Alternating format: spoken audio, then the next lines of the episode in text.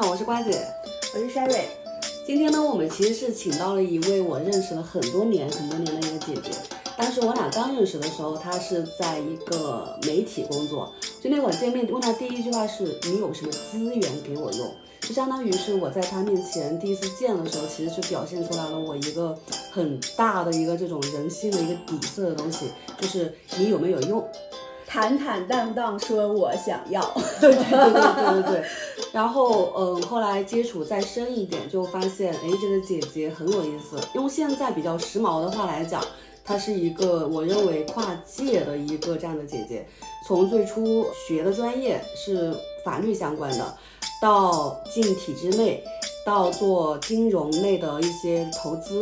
再到做媒体，再到自己去做了民宿，再到现在专业的在做这种玄学，这个姐姐的话，就尤其是到最后这一卦，再结合我刚说的跟他第一次见面的那个对话，我就会觉得这个事情它是一个缘。我从最开始在他面前表现真实的自己，到我这些年在他面前戴了面具，戴了一些表演的层层次，再到现在。基于我跟他之间接触越多，交往越深，我也学到了很多，或者说是感知到很多不同维度的知识的时候，我发现我又找到了一个真实的自己。这个姐姐叫新月，其实我跟沙月都有受益于她，就像刚刚我们录之前都还帮沙月抽抽过一次塔罗。我们来欢迎一下新月姐姐吧。大家好，大家好，大家好，很高兴在。手机的这一头，电波的这一头和你相见，有一种很古老电台的感觉。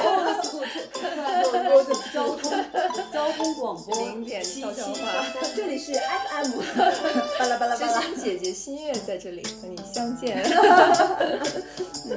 好的，那我们先请心月姐做一下简单的自我介绍喽。嗯，这个就是刚才呱呱。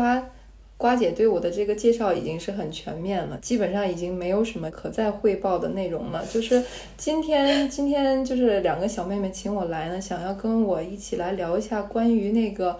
世界的真相这样一个话题，因为我现在在从事命理和占星有关的工作，所以可能因为我有这些工具，我对于呃世界呀，对于生命啊认知啊，可能会看得多一点，呃稍微了解的多那么一点点。所以说今天来跟大家一起来呃分享这个话题。嗯，要说世界的真相呢，这这个可能不是就是说我们这种我等凡人可以讨论的一个话题啊。这个话题应该由菩萨来讲，或者由大哲学家来讲，由宗教人士来讲。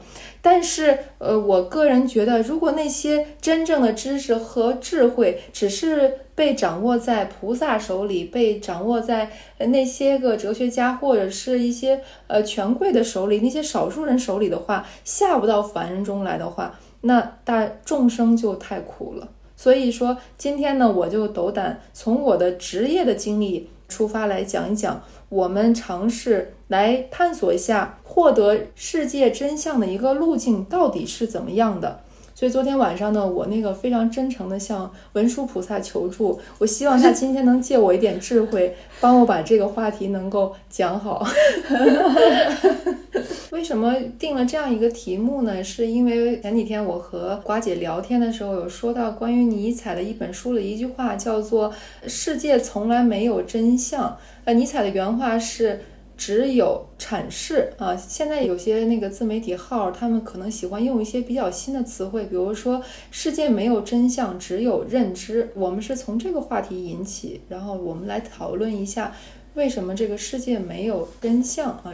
就是呃，从尼采的这个词里面，我们可以看到是，呃，他说世界没有真相。只有阐释，这个肯定是个翻译家来把它翻译成叫做阐释。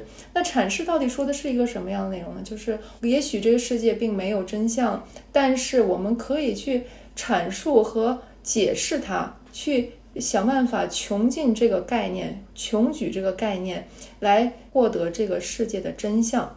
那现代的中国人，我们可以看到有一些人说它叫做世界没有真相，它。可能只有认知，那认知是个什么概念呢？可能会跟那个尼采的这个阐释会稍有一些差异。那认知是说我们认得和知道的部分，就是我们能够理解和了解的部分，那就是这个世界的真相。这个可能我们刚上来以后聊的这个会抽象一些，在电波那边的你可能会在想，这个世界的真相对我到底有什么意义？我为什么要知道世界的真相？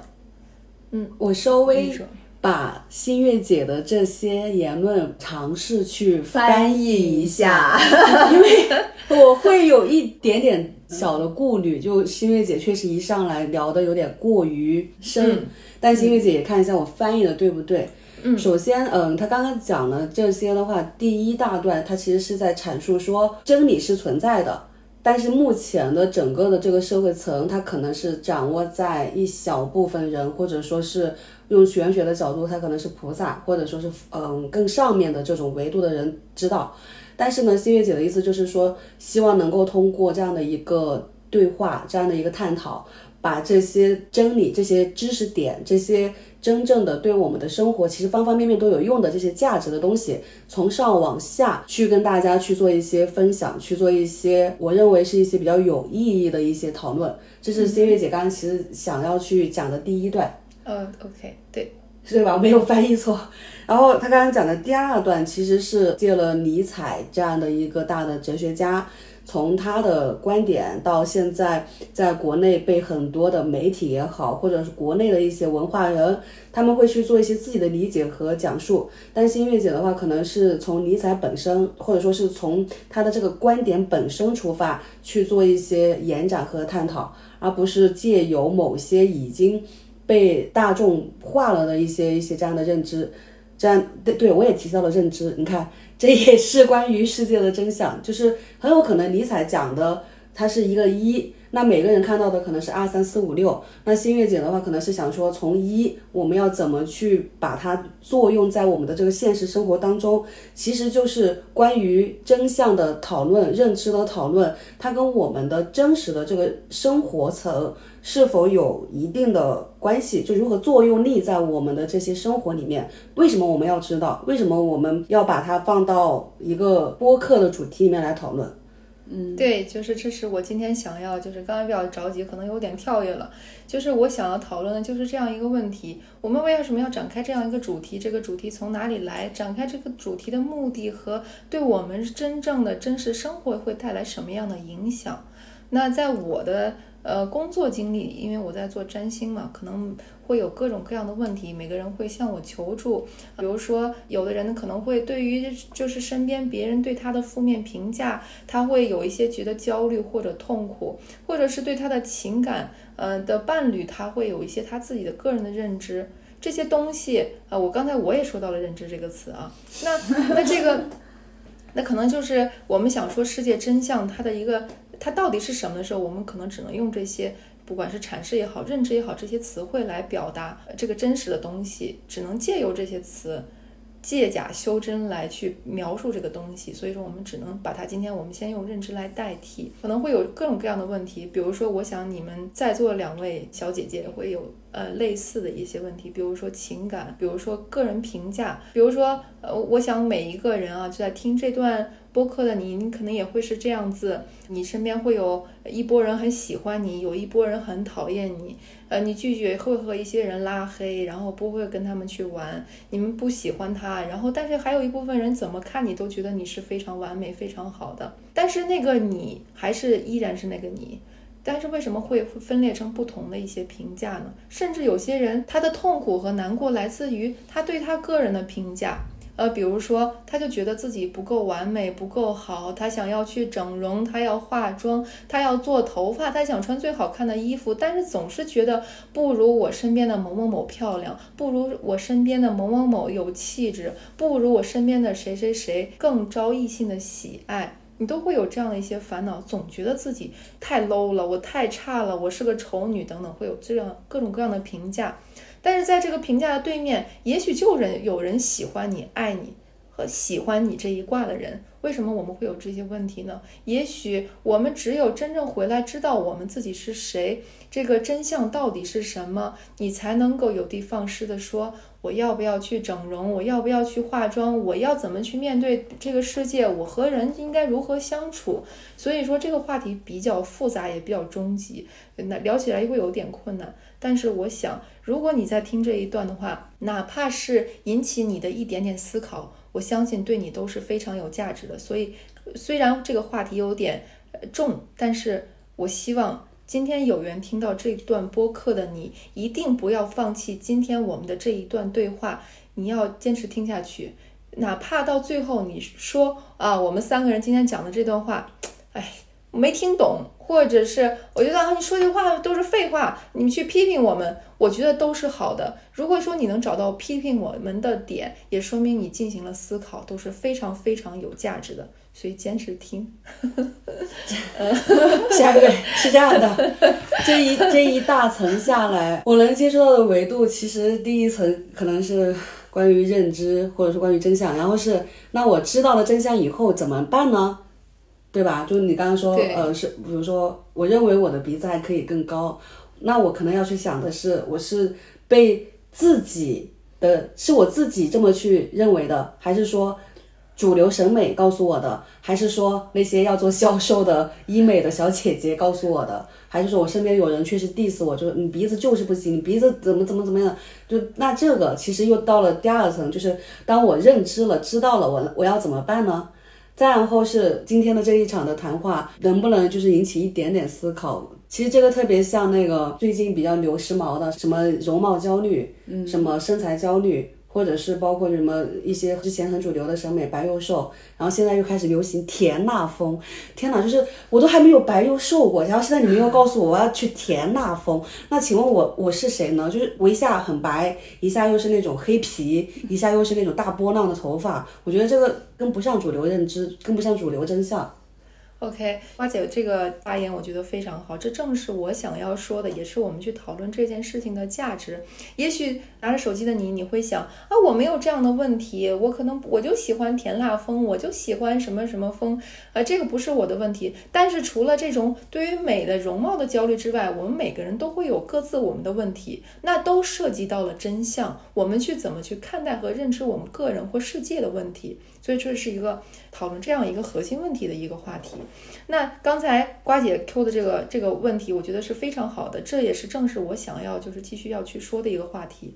嗯，那我们的对于我们自己的美也好，我们对外界的认知也好，我们对友谊的认知，我们对外界他人和个人的这些认知，这些东西是受到了什么东西的限制？我们都想要探索它。那我们刚才说到一个关键词叫做认知。啊，这些我们认知到了，我们认识到了，或者说用尼采的话说，我们如何阐释到了，我们去怎么去解释它，也许正是限制了我们去认知这些真相的一个条件。那刚才瓜尖听我这样讲完之后，他马上就会想要知道，那我我怎么解决这些问题呢？他很想得到这个工具，那就涉及到了认知是受到什么东西，或者我们的阐释，我们对这个世界的这种看法是受到什么东西去决定的。这也是我想今天问问你们两个，然后我再接着聊。就我觉得认知嘛，嗯，行万里路，读万卷书吧。这个是一个非常古老的话，可能我们获得认知是会有两个方面，一个就是通过你在不同的城市也好，不同的国家也好，接触到的环境、人文，然后甚至这些人的他的阐述。展示给你的价值观、世界观是不一样的，你会有一些对世界的新的认知。然后另外一个就是读书，现在的一个状态，大家都很难出去，所以说其实从书本当中可能会获得更多的对世界的一些理解。OK，读书呃行万里路啊，这是一种解决我们呃怎么去去认知世界的一个路径和方法。你认为是这样？那瓜姐呢？有没有什么其他的想法？我自己的经验哈，这个说起来其实很玄学，没有想到今天这场对话，第一个开启玄学的人不是新月姐，而是我自己。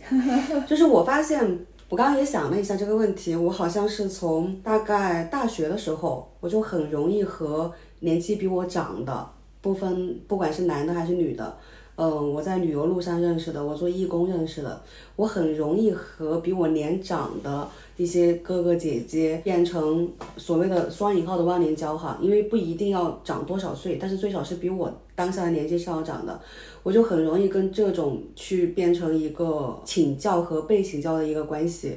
我发现我获取认知的一个很大的通道，其实是从这些人身上。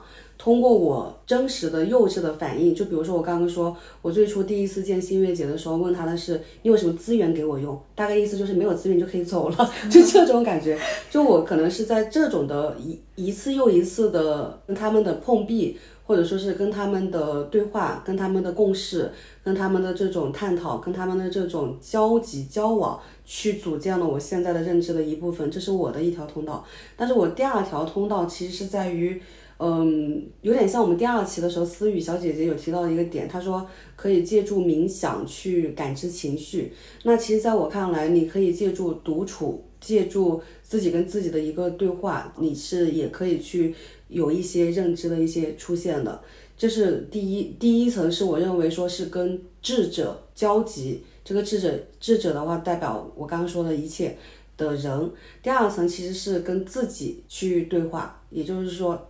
从他人，从自己，这是我目前我觉得我能够真正就除了夏月刚刚提的读书、旅游以外的，我我自己的两条通道。我其实想说的并不是说旅游，就是出去出去走走，只是旅游的话，或者是只是那几天观察到的一些东西，其实很难深入到内心。就你其实只有只有真正融入其中了，你才能够体会到，才能那什么。这可能也是为什么，嗯，我喜欢去各个地方的菜市场的原因。就是像说刚才说那个旅居或者什么嘛，跟你刚才说跟不同的人聊天是有异曲同工的。就是我们去到的不同的国家，它一定是跟不同的人接触聊天，然后才会得到更多的见解。这英文最少得八级吧？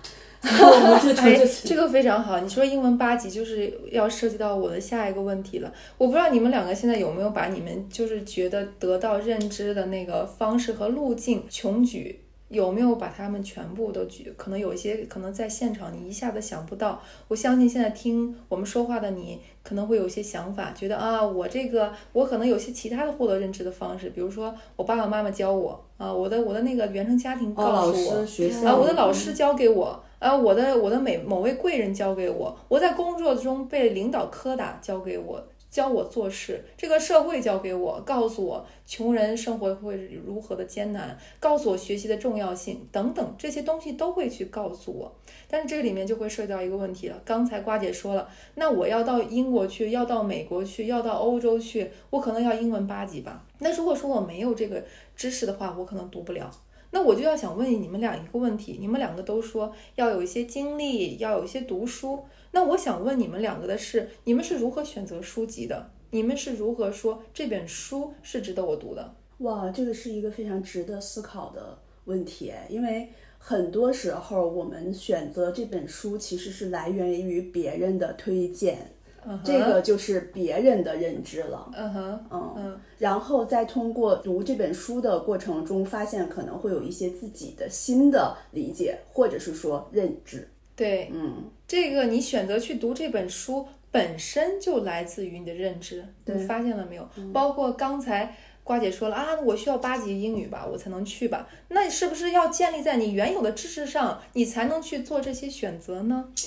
是这样的，这个话我自己有点打脸啊！我不是 那种需要英语八级就才出国的人，我是那种胆子大，就是虽然英文很差，但是凭借着手脚的笔画以及表情以及部分的单词，我其实是能沟通出来。我要吃这个加辣，谢谢。就是这种的简单的对话，包括问路，甚至之前还在欧洲处理过车被警察拖走的这种的事情。我觉得还是不需要英语八级。OK，打个岔。OK，非常好。那我要再次追问你，比如说我们现在在我们中国现有的县市，我前段时间我这个具体数字我现在咔嚓一下忘记了。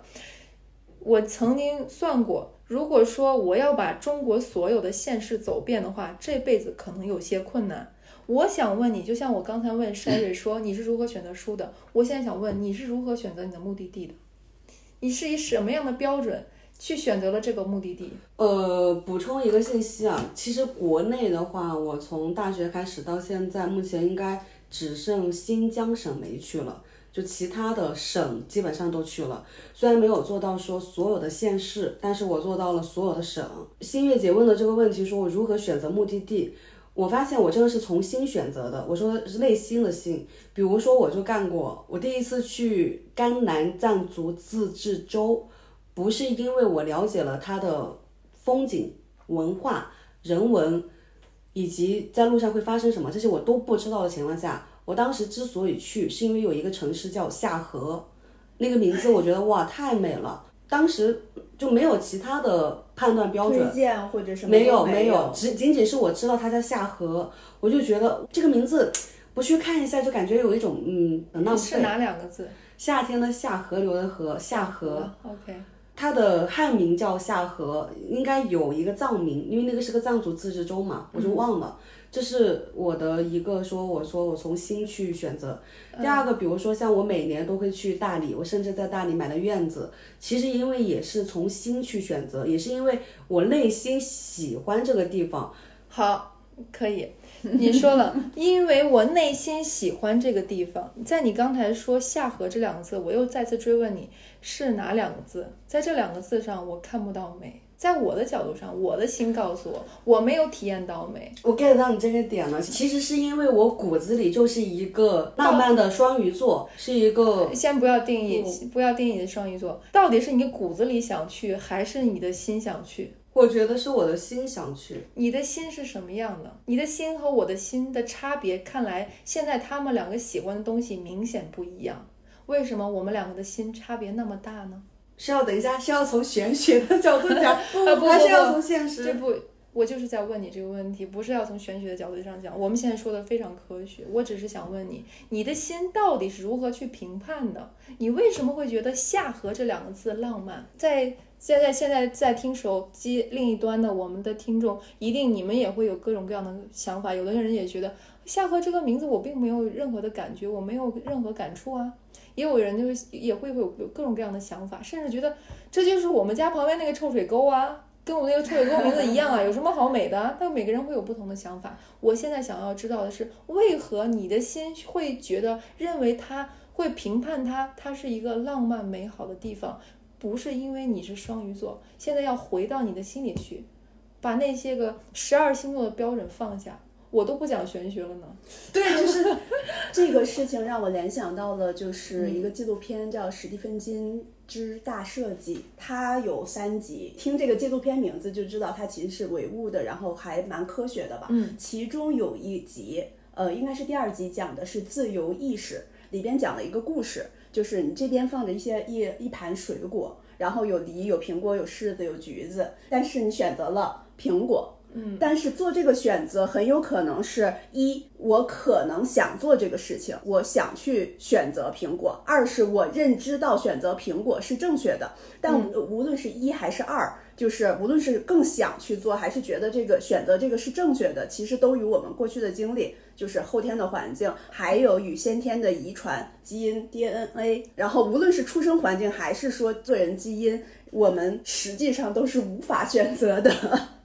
就看似自由的这个意识，实际上是自然规律的产物，是神经元的集合。昨天我们我跟 Sherry 在那个奥莱逛物购物，其实也是吻合了这个。对就是我们发现我们选择的风格甚至版型一模一样，这个就要佩服新月姐姐了。你能想象吗？嗯。她身上穿的这个白色的衣服可能有三件，她来的时候穿的这个鞋子可能有三双。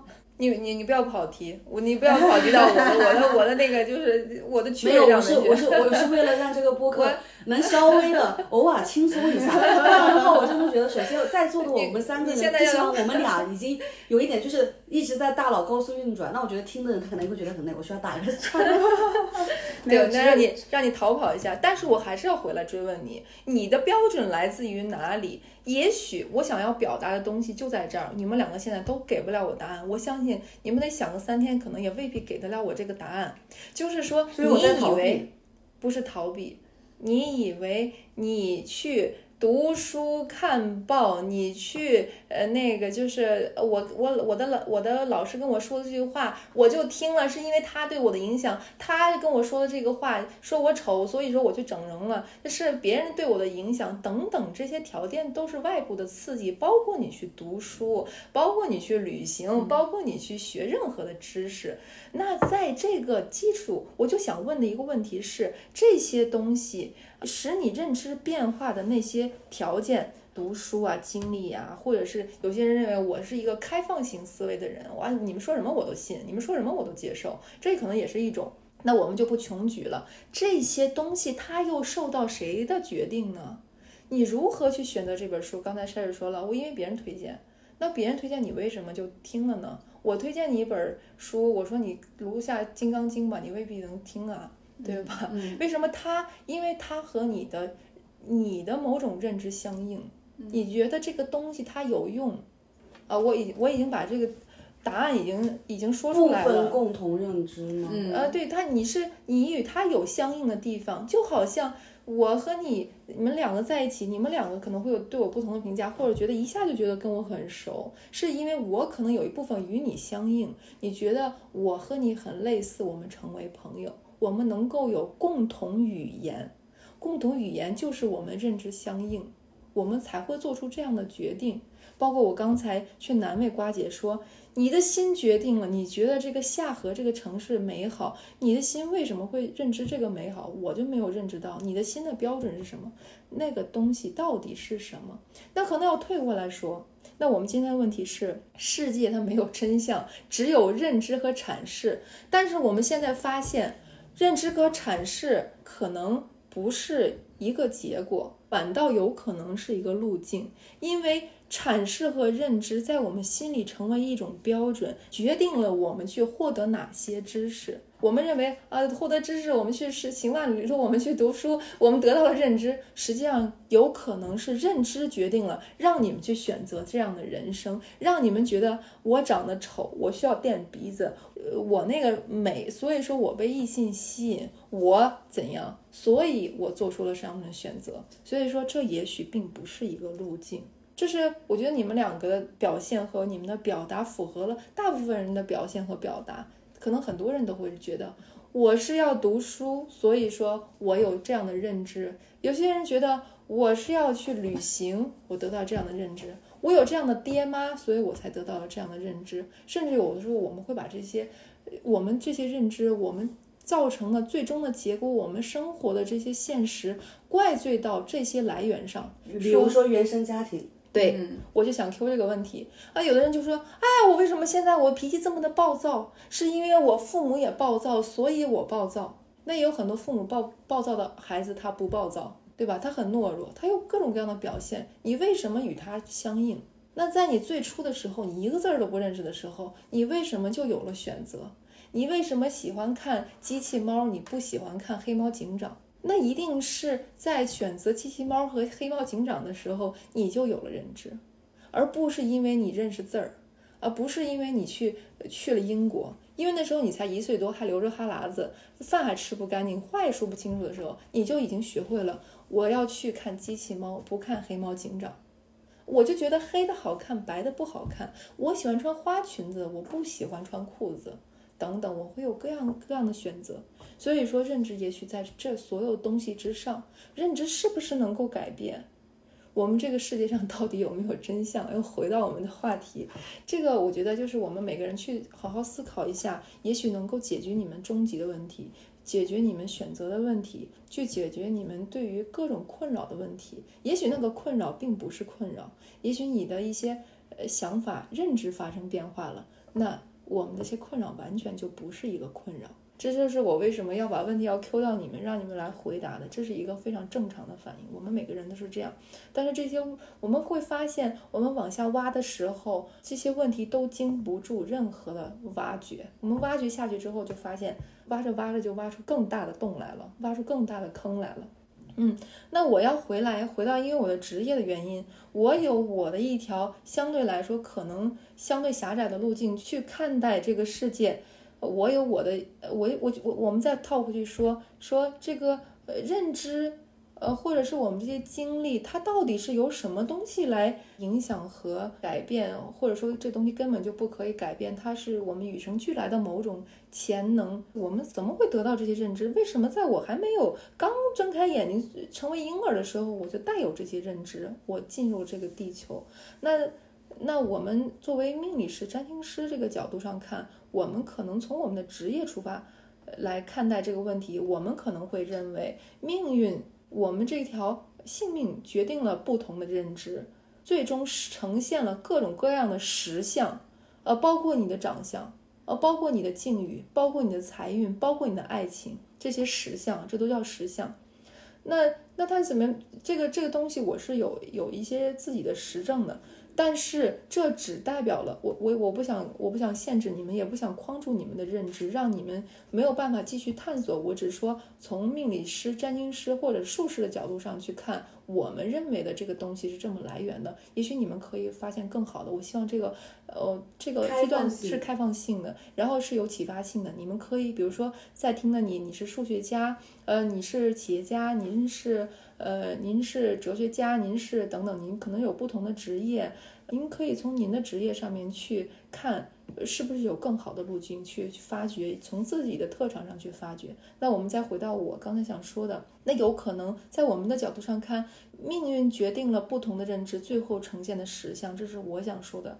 呃，这个我有我自己的一些实证啊，比如说我会给我的一部分客人提供每一天提前一天啊，提供。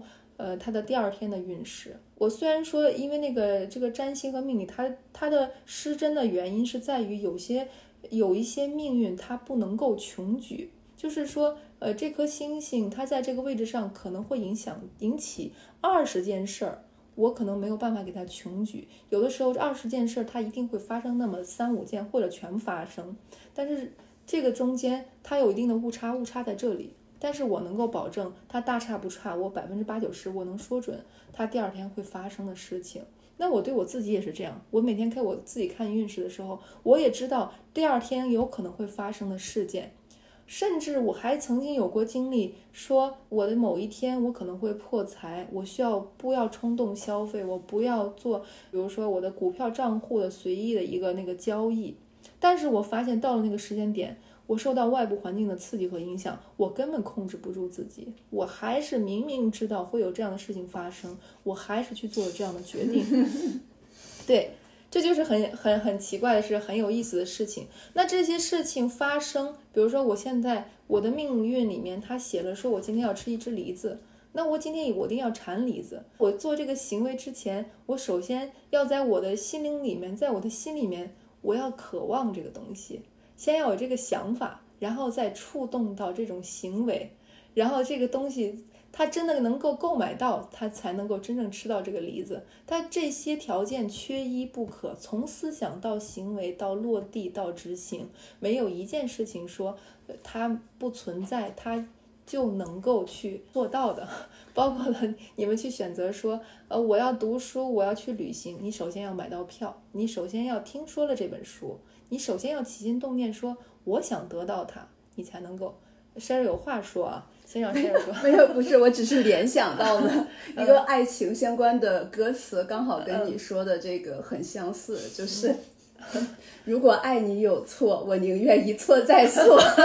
就是明知道是这样的，但是我还是要这样去做。对对，就是人在踏进。就是这。拐了一条河流很多次 啊！对我明明知道这个是错的，我做的是不对，我为什么还决策？那就是我那一时间，我心里面我有这个想法，从那个想法开始，就是可怕在我们的想法，也许是一个安排好的东西，在我们的视角里啊，你们可以去探索，就是这个这个想法本身也是一个安排好的剧情，然后从一个一个。不存在的想法，一直到落地吃到这只梨子，呃，从一个不存在的想法落地，把它执行成为一件真正的事儿，这个过程任何一个点它都不能漏掉，它都要存在，它才能够真正的实现这个事情的发生。所以说，就是，觉得从我们的角度上面是这样子啊，就是我今天可能是不是举例子举的有点少？我们最开始，嗯，要开启今天的这个播客录制的时候。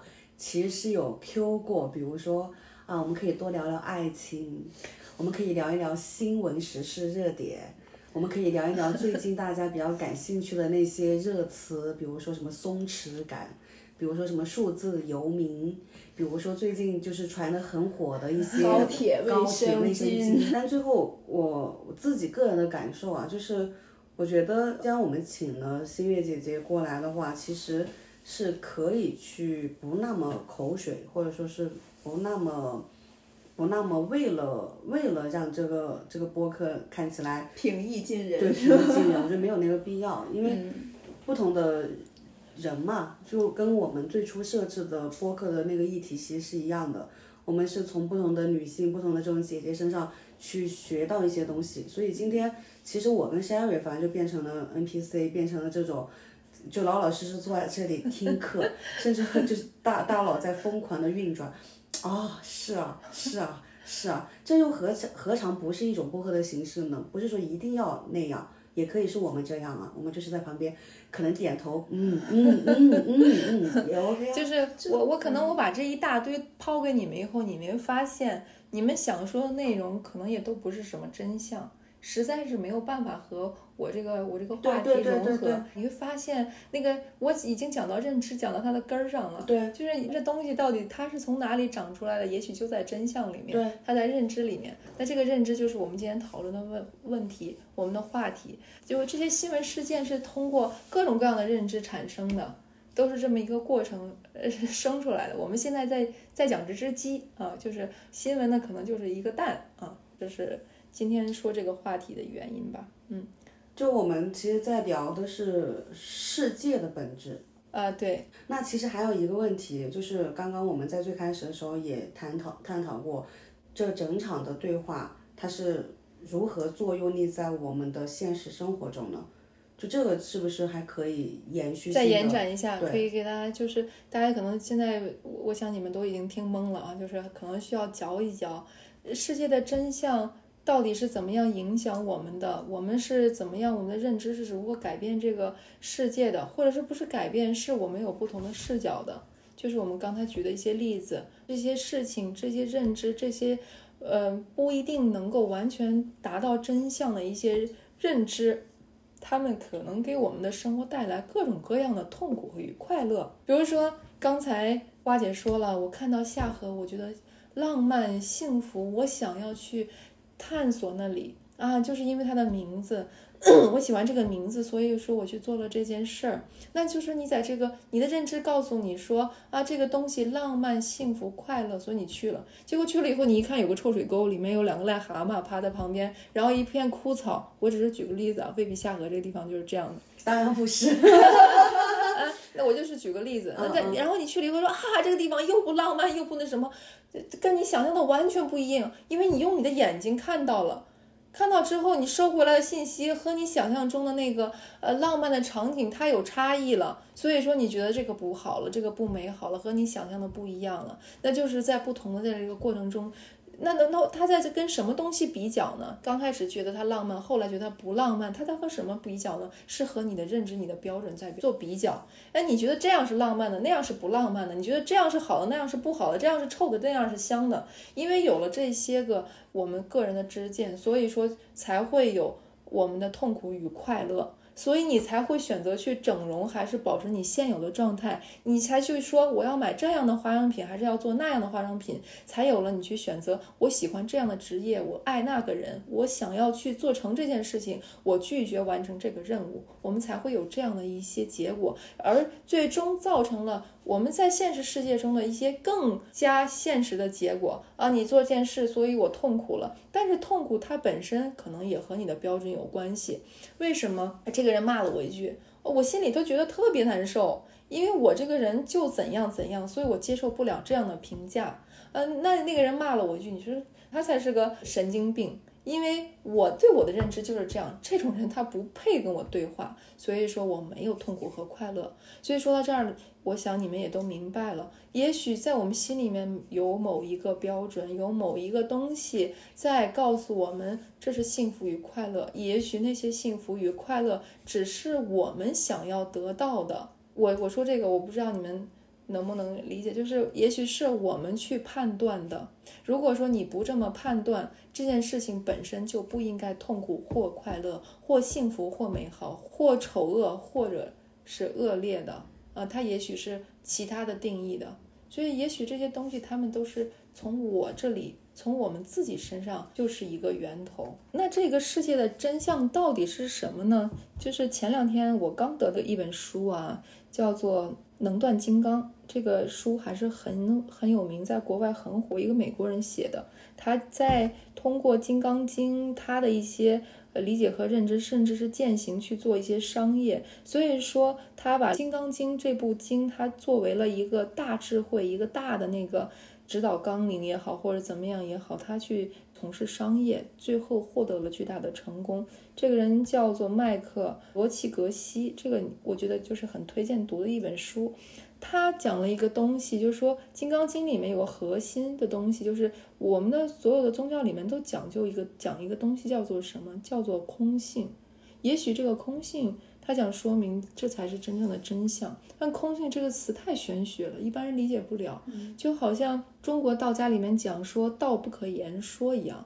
如果说的话，它就不为道，因为它可能没有办法像尼采说的一样，我们去阐释它。那认知这个词就更不要提了，那更加我们刚才证明了，我们说了，这个认知这个东西是原本存在的，而不是说我们可以改造认知的一个东西。那在这个阐释这个过程中，我们去怎么去表达这个空性呢？这个作家这个麦克他在书里面说，他用这样一个词来替代，叫做无限的潜能。为什么他用无限的潜能？也许也也许这个世界上。并没有一个更好的词汇去去表达真相或者空性，因为他可能用这个星球上的语言根本就没有办法阐释清楚或者完全穷举，所以说他用了一个无限的潜能这样一个词汇。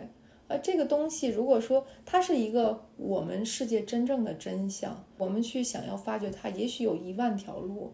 也许有一条路，或者有 N 条路。这个东西，我们只有发掘到它的时候，你知道了这个，掌握这个真真相之后，你就可以通过这个智慧获得各种各样的成功，可以获得各种各样的快乐，才能真正去探究它。刚才呢，就是我们已经把把今天说的这些认知路径，我们都推翻了。甚至我们发现了，我们刚才使用的那些个工具，比如说我们读书也好，我们去去怎么也好，那些个方式想要去影响到认知的这些个手段，一般人可能会想到想到的这些手段，也许可能他们是真正束缚真相的一个绳索，让我们无法去探知真相。也许就是因为我们用这些手段，我们才真正的去，就是我们约束了它。过于去看到一些术法、一些方法、一些工具，是这个对意思。对，这就是我想要今天表达的一个内容，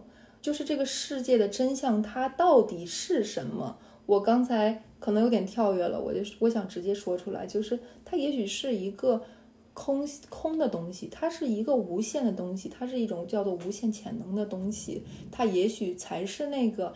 原本我们与生俱来就有的，反倒是我们特别渴望去获知他的那些手段，才是真正束缚我们得到这个智慧的一个绳索。这是我想要表达的，所以说，嗯，为什么宗教里面、玄学里面说你要禅定啊、禅坐呀，你要怎么样？其实它的核心就是你要放下外边这个小我，先要去探究，在你一岁的时候你就有过的认知。对，有的时候你越想去探究某一个事情的答案的时候，其实有可能越探究不到。曾经有一个佛学的故事，嗯，就比如说现在盘子里边有个梨，我告诉你，你不要想这个梨，你反而可能会脑子里一直想的这个梨。对对，就应该是见证还是哪本书里面也有一个这种故事，就是一个师傅带着一个年轻的和尚过河，嗯。师傅背了一个陌生女人一起过河，过了走了很远。那个年轻的和尚问师傅：“师傅不是说出家人不能背，不能跟异性接触吗？”那个师傅说：“我已经放下了，你还没有。其实其实都是想传递的是这个意思，包括很多人为什么去了一些藏区、一些所谓偏苦穷远的地方，会觉得那些小孩笑起来真天真、天然、真美好，甚至有很多那种各种各样的摄影作品。包括我自己第一次在扎尕那的时候，也是拍到了一张我认为我这辈子可能拍过最美好的照片，就是一个。小女孩特别高原红，然后我给了她一个泡泡糖，她吹出了一个泡泡，我拍了一张那样的照片。为什么我们往往会被这些东西打动、感动？也是因为他们纯天然，去雕饰。对，所以说在佛教里面，佛教的知识里面告诉我们如何去得到世界的真相。它有一个路径，首先要破掉的是叫做贪嗔痴慢疑，就是要放下你所有的欲望，你的食欲。啊，你的情欲，你的各种欲望，你想要获得知识，那也本身是种欲；你想要占有某种知识，它也是一种欲。你想要获得真相，其实就本身不是真相。对我们想要去获得真相，它本身也就不是一个真相。去探索生命的意义，其实对对，它也没有真相。嗯，那为什么呢？因为它中间它有大量的贪嗔痴慢疑，你没有放下这个外部的自己。你是如何能够看到那个一岁的你呢？那个从一岁就开始学会了选择裙子还是裤子的你呢？那个真正从一开始就有认知的你呢？所以说，宗教一直在告诉我们，宗教一直在告诉我们说，呃，我我我们你要想要去探知那个真相，要看到那个实际的情况，要认知到你自己和这个世界，你首先要把你这些欲望放下，你才能够真正的去探知它。那我们就。就是我们今天说的，包括我们此时说的，我们今天的播客，可能都不是一个能够真正探知到世界真相的路径。我们今天说的，就今天说的这都是一场空啊，就是没有路 径，没有路径。那需要把这些东西全部放下，包括了你渴望去得到这个真相的这种想法、这种欲念，全部放下。就好像这个，我我那个在《金刚经》里面有一段话啊，就是须菩提和那个佛陀的一个对对话。这须菩提问那个佛陀说：“我们写这本书，我们应该怎么称呼这本书呢？”佛陀说：“就叫它大智度吧。”那须菩提说。呃，那我们怎么去解释这本书呢？佛陀说，把它解释为大智度，也就是完美的智慧，是因为我所写的大智度是永远都不可能存在的大智度。正因为如此，我决定将此书命名为大智度。呃，须菩提，你是不是认为这本书是一本书呢？须菩提说，完全没有。我们知道您从来不写书。这个这段话我为什么想要说呢？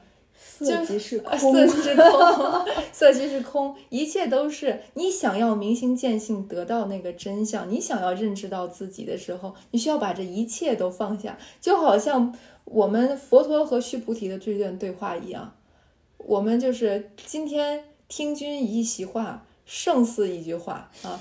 你听了今天的这段 播客，等于没听。但是我希望我们说的这些话能够真正的对你们产生启发，就好像这个 菩萨说的一样。虽然我们今天讲了一个想要去探知大智度的这么一一段话，但实际上我们什么都没说。希望给你们留下的是思考。嗯。所以，我们现在这个议题是即将接近尾声了。对，因为以我的智慧，我也只能是给他讲到这种程度了。没有我，你知道我还在准备。我说，哎，看一下时间，我要不要说做一个暂停，然后我们继续聊下半场？我觉得今天这个就是比较烧脑，可能就是留下了很多的思考题给电波对面的你啊。可能你要想，你可能有一些你不认同的，或者都没关系。我觉得我。我们都可以探讨，也欢迎你们就是在我们的那个节目下面给我们留言，哪怕你们来骂我们说你们就是说等于没说啊，我觉得你也是听完了的，我也是很开心。嗯，也来 说等于没说。对对，但是我觉得就是我已经寄出了佛陀的那个终极武器啊，就是我我学佛陀说我说等于我没说，所以就是我我能圆回我自己，就是最后留给把思考题留给你们，我的任务就完成了。所以说我们现在结束了是吗？意犹未尽，好吗？如果如果意犹未尽，我觉得可以来微博找我们，我们也可以把星夜姐姐的联系方式给你们。你可以有小红书圈我一下。行，好的，那我们今天就先到这里，拜拜。拜拜。